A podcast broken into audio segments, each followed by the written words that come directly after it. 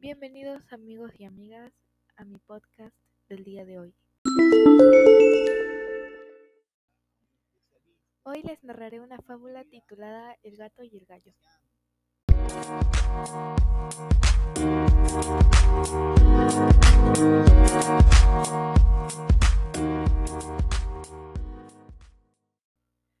Y nos cuenta que un gato atacó a un gallo con la intención de matarlo, pero como no tenía ningún motivo para hacerle daño, comenzó a acusarlo de la siguiente manera.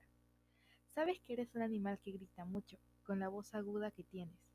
Despiertas a los que duermen tranquilamente por las noches.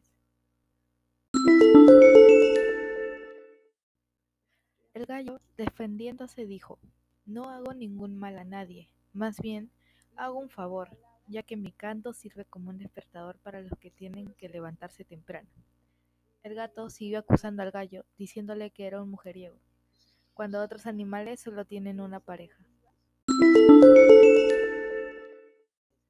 ¿Acaso yo tengo la culpa de eso? ¿No ves que el amo me ha puesto aquí también para multiplicar a los míos? El gato, no conforme con todo, dijo, Basta ya, no me convence todo lo que has dicho. Y en eso se lanzó sobre el gallo y lo mató. La moraleja de la fábula es, cuando la razón y la justicia están reemplazadas por el afán de hacer daño, nada puede enviarlo. Gracias por escuchar esta fábula de El gato y el gallo.